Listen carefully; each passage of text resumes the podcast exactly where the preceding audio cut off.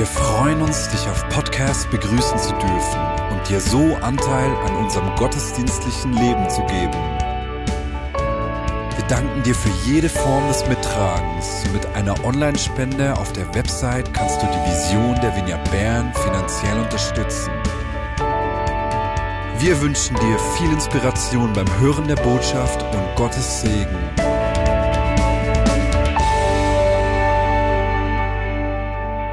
Ja, wir erheben ihn. Wir erheben ihn bei uns zu Hause in unserem Wohnzimmer, bei dir zu Hause, aber auch hier in unseren neuen Räumen. Wir leben für ihn. Wir geben ihm uns selbst ganz hin. Ihm gehört unser Leben. Nicht nur bei uns zu Hause, sondern eben auch hier in unseren Räumen, wo Beratungen und Sozos stattfinden werden, wo, wo Menschen der verändernden Kraft Gottes begegnen werden, wo Kinder Gottesdienst feiern werden miteinander, wo Deutschkurse äh, gehalten werden und Menschen so Hilfe erhalten, wo zündende Ideen geboren werden und neben der Mord, wo wir der Gegenwart Gottes immer wieder begegnen. Wir haben in diesem kurzen Video-Einblender gesehen, dass wir das Staff-Meeting hier durchgeführt haben diese Woche. Und es war so ermutigend zu hören, was Gott in den vergangenen Wochen getan hat. God-Stories von Menschen, die Durchbrüche erlebt haben. Geschichten von drei Menschen, die in der letzten Zeit Jesus kennengelernt haben. Und zu spüren, wie Jesus den einzelnen Menschen nachgeht. Welche Liebe dahinter steckt. Und äh, eine Geschichte aus dem Einsatz äh, in Palermo, den wir dieses Jahr mit 26 Personen durchgeführt haben. Wir waren eben im Juli in Palermo mit einer Gemeinde dort. Und eine Geschichte, eine Begegnung hat mich richtig bewegt. Und das zeigt, wie sehr Gott den Menschen nachgeht. Es war eine Frau, die saß und Andrew, jemand aus unserem Team, ging auf sie zu mit einer Gruppe und mit den Übersetzern und hat sie gefragt, ob es irgendetwas gibt, wofür er für sie beten kann. Und die Frau sagte, dass sie heftige Bauchschmerzen hätte. Und nicht nur das, sondern sie erklärte ihm, dass sie geträumt habe, dass jemand auf sie zukommen wird, für sie beten wird und sie darauf geheilt werde. Und genau so war es dann auch. Und es war so bewegend zu sehen, wie, wie Gott das vorbereitet hat. Und wie leicht äh, hätten wir an dieser Frau vorbeigehen können. Wie leicht gehen wir an Orten in unserem Alltag vorbei, wo Gott sich Menschen zeigt und seine Güte demonstrieren will. Das ist mir richtig eingefahren. Und nach unserer Rückkehr erzählte mir eine Familie, dass sie nicht auf diesen Einsatz mitkommen konnten. Dafür haben sie äh, kurz danach hier in der Region Bern, in ihrem Dorf, einen Einsatz durchgeführt. Während drei, vier Tagen haben sie äh, mit Menschen auf der Straße gesprochen, haben für sie gebetet und haben ihnen so eine Begegnung mit Gott ermöglicht. Und sie sagten äh, zu mir, Marius, nur am letzten Tag hat jemand ein Gebet abgelehnt. Die Menschen sind viel interessierter, als ich das gedacht habe. Und sie sagte mir dann, hey, seither gehe ich mit einem ganz anderen Bewusstsein bei mir im Dorf einkaufen. Meine Lieben, Gottes Liebe, seine Leidenschaft und seine Aufmerksamkeit gilt seiner Schöpfung. Er den Menschen, die er geschaffen hat, den Menschen hier in der Region Bern und er will sich ihnen zeigen. Und seine Liebe ist nicht von unserem Verhalten bestimmt, nicht davon, wie Menschen auf ihn reagieren, sondern seine Liebe kommt aus diesem Wert und der Würde, den er jedem einzelnen Menschen geschenkt hat.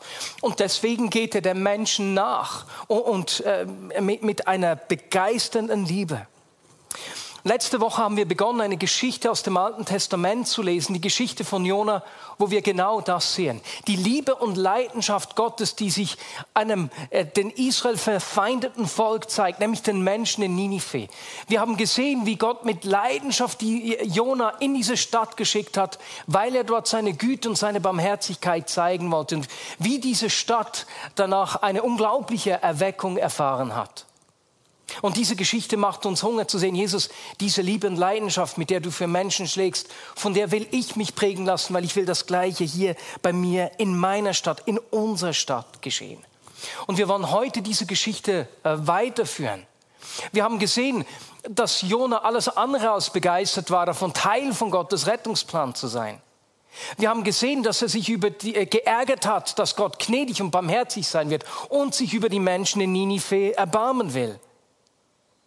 Und deswegen er, äh, ist er nicht nach Ninive gegangen, sondern genau in die entgegengesetzte Richtung, hat ein Schiff bestiegen in Richtung Spanien. Aber weißt du, das Buch Jona ist nicht nur ein Buch der Erweckung von Ninive, wo eine ganze Stadt Umkehr erfährt. Nein, es ist auch die Geschichte der Erneuerung von Jona. Denn Gott geht Jona mit der gleichen Begeisterung nach, mit der gleichen Liebe und Überzeugungskraft. Er hätte sich einen anderen Propheten auswählen können, der besser auf ihn hört. Nein, er hat Jona nicht sein lassen, sondern er wollte seine Absichten mit Jona sichtbar machen. Er wollte Jona seiner Bestimmung zurückführen. Und meine Lieben, damit ist Jona, ist die Geschichte von Jona auch ein Bild für uns als Kirche.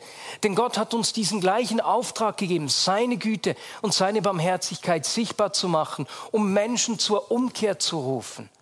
Und wie oft geht es uns wie Jona, dass wir uns dem widersetzen, dass wir einschlafen wie Jona im Schiff.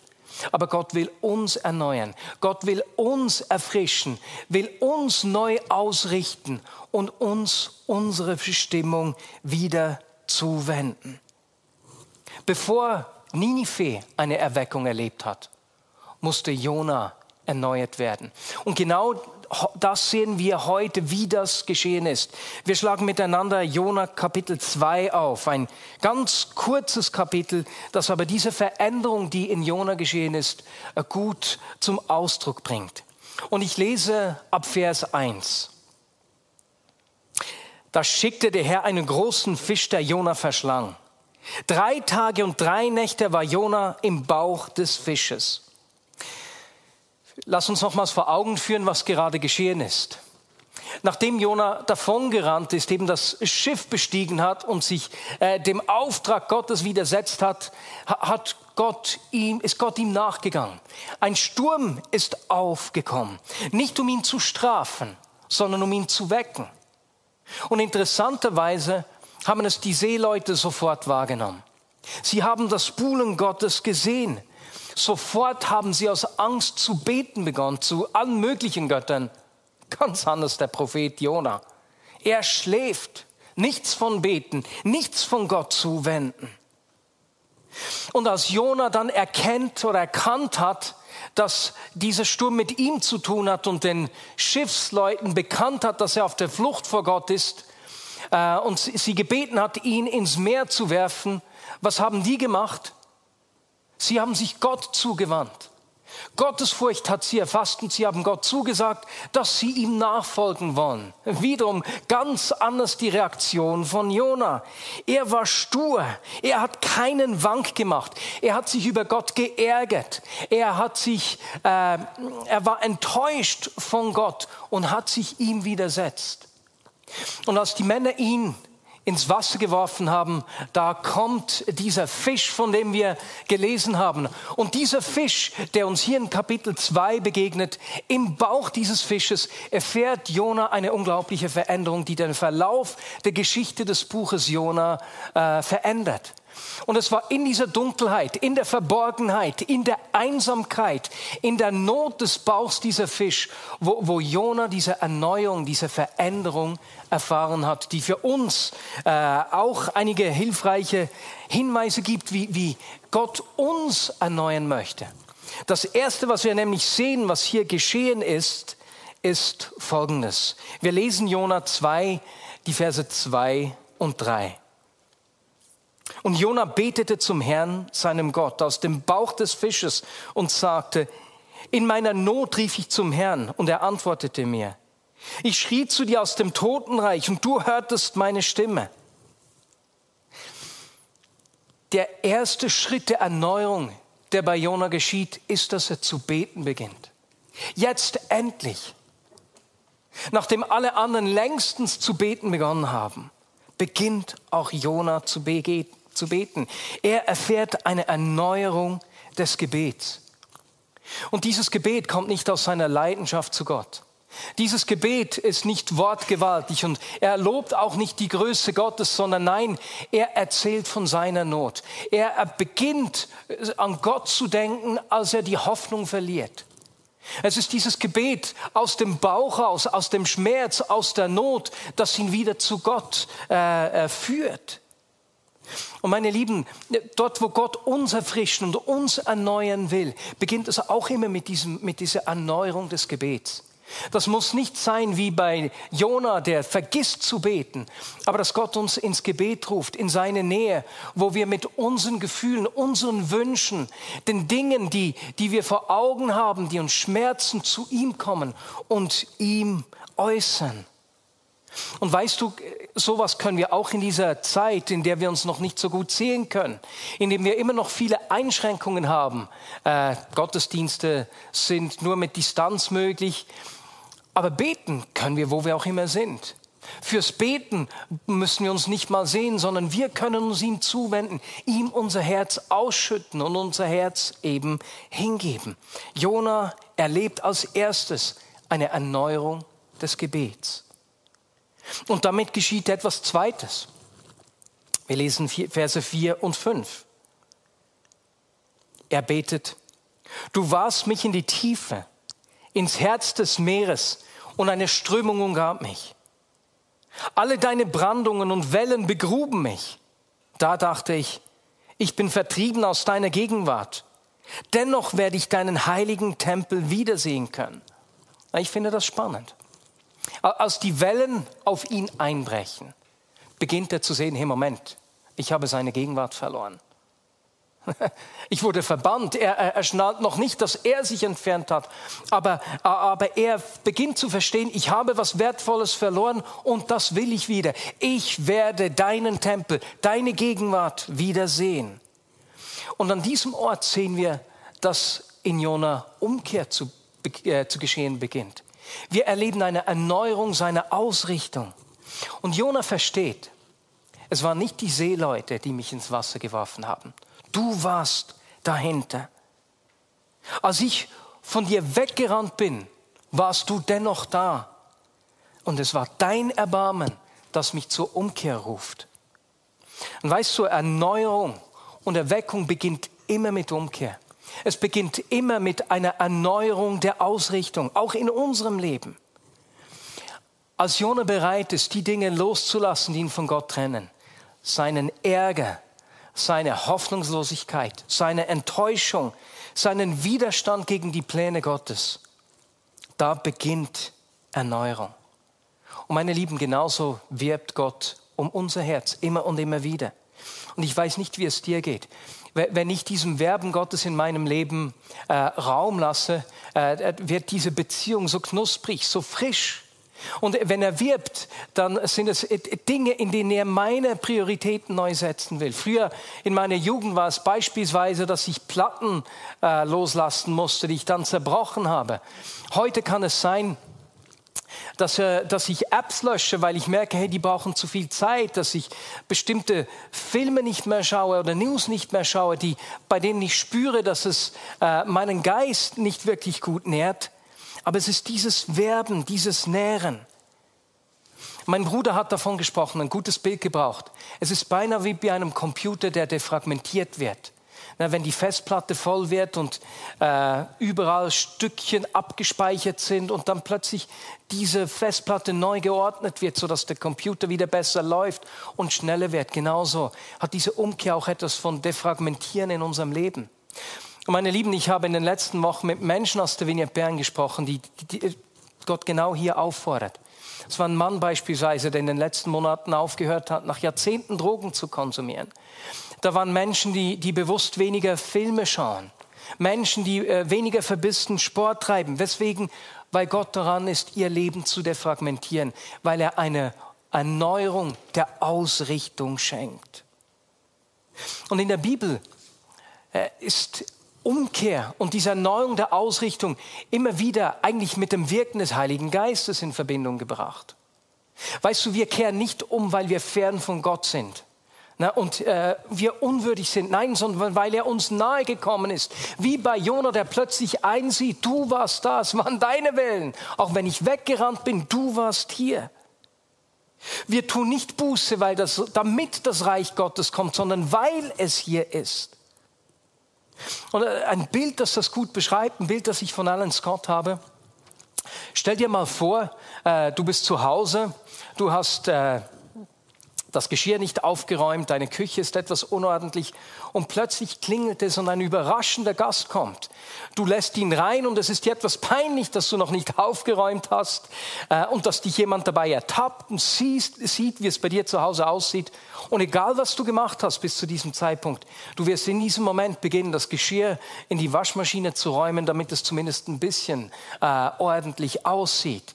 Es ist die Anwesenheit dieses Gastes, das Kommen des Heiligen Geistes in deinem Leben, das Umkehr in unserem Leben bewirkt. Und so erfährt Jona als zweites eine Erneuerung seiner Ausrichtung. Umkehr geschieht.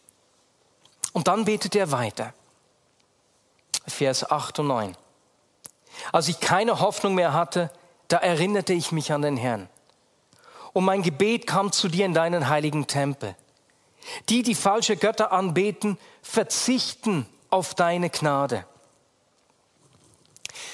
Jona, der sich darüber geärgert hat, dass Gott sich äh, über die Menschen in Ninive erbarmen will, dass er ihnen zeigen will, dass er gütig und barmherzig ist, erlebt nun selbst, dass er von dieser Güte Gottes abhängig ist. Jona erkennt, dass Gnade nicht heißt, dass er einfach tun kann, was er will und Gott sagt, ja, ja, es spielt keine Rolle. Nein, er erlebt äh, oder er sieht ein hier, wer anderen Göttern dient. Oder mit anderen Worten, wer an anderen Orten Bestätigung, Sicherheit oder Erfüllung sucht als bei Gott, der wird äh, auf seine Gnade verzichten. Da wird das freie Geschenk, das, was Gott tun will, die Bevollmächtigung, die er im Leben tun will, äh, ihre Kraft nicht erreichen. Und deswegen kehrt er auch um. Denn das hat er bisher gemacht. Er hat auf diese Gnade verzichtet. Aber nun erlebt Jona eine Erneuerung der Gnade. Die Gnade bevollmächtigt ihn, Nein zu sagen zum Ärger, Nein zu sagen zur Enttäuschung, Nein zu sagen zu seiner Auflehnung gegen Gott und zu umarmen, was Gott für ihn vorbereitet hat. Weißt du, Gnade deckt nicht einfach meine Vergangenheit zu, meine Fehler, mein Versagen, sondern Gnade ist die befähigende Kraft Gottes in meinem Leben, die die Tür aufstößt für das, was er tun will die mir die Tür öffnet für die Kraft Gottes, die in meinem Leben und durch mein Leben sichtbar werden will. Und so erfährt Jona als drittes eine Erneuerung der Gnade. Und zu guter Letzt erfährt Jona, dass Gott ihn rettet. Verse 10 und 11. Ich aber werde dir laut danken, Opfer bringen und meine Gelübde halten denn die Rettung kommt vom Herrn. Da befahl der Herr dem Fisch, Jona am Strand auszuspucken. Gott hat Jona nach Ninive geschickt, weil er diese Stadt retten will. Jona war das egal.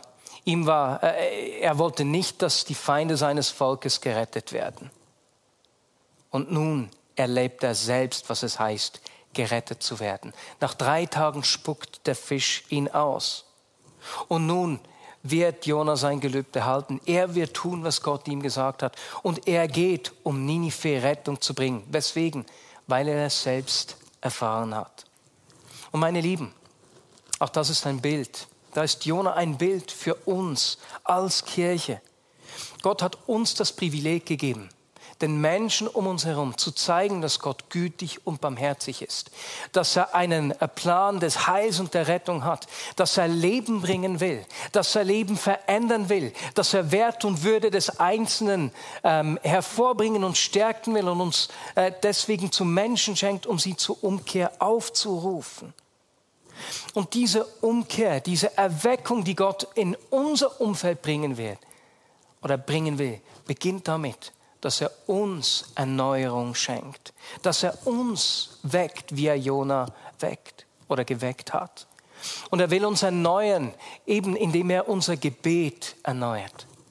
Er will uns Erneuerung schenken, indem unsere Ausrichtung äh, neu geschärft wird, indem er uns defragmentiert. Nicht damit seine Gegenwart kommt, sondern weil seine Gegenwart hier ist. Er will uns erneuern, eine Erneuerung und ein Verständnis der Gnade schenken. Gnade, die uns bevollmächtigt, damit wir uns nicht um uns selbst drehen. Und drittens will er uns ein Bewusstsein schenken, dass er einen Plan der Rettung hat, dass er Menschen zu sich rufen will. Und weißt du, wenn du dein Leben anschaust und äh, äh du, wenn du in dein Leben zurückschaust, das Gebet ein Ort der Kraft, ein, ein Ort der lebendigen Dynamik war und du merkst, hey, mein Gebet ist eingeschlafen und manchmal weiß ich nicht mal genau, äh, was ich sagen soll und es, es fällt mir schwer, einfach so ein Gebet aus dem Bauch rauszulassen, wie Jona. Gott will dein Gebetsleben erneuern und erfrischen. Das Gebetsleben ist ein Ort der Kraft. Oder vielleicht merkst du, hey, mein Leben ist mit allen möglichen Dingen gefüllt. Das können, wie, um das Bild des Computers zu brauchen, das können schädliche Programme sein, wo du merkst, hey, die schaden mir, die Gott nehmen will.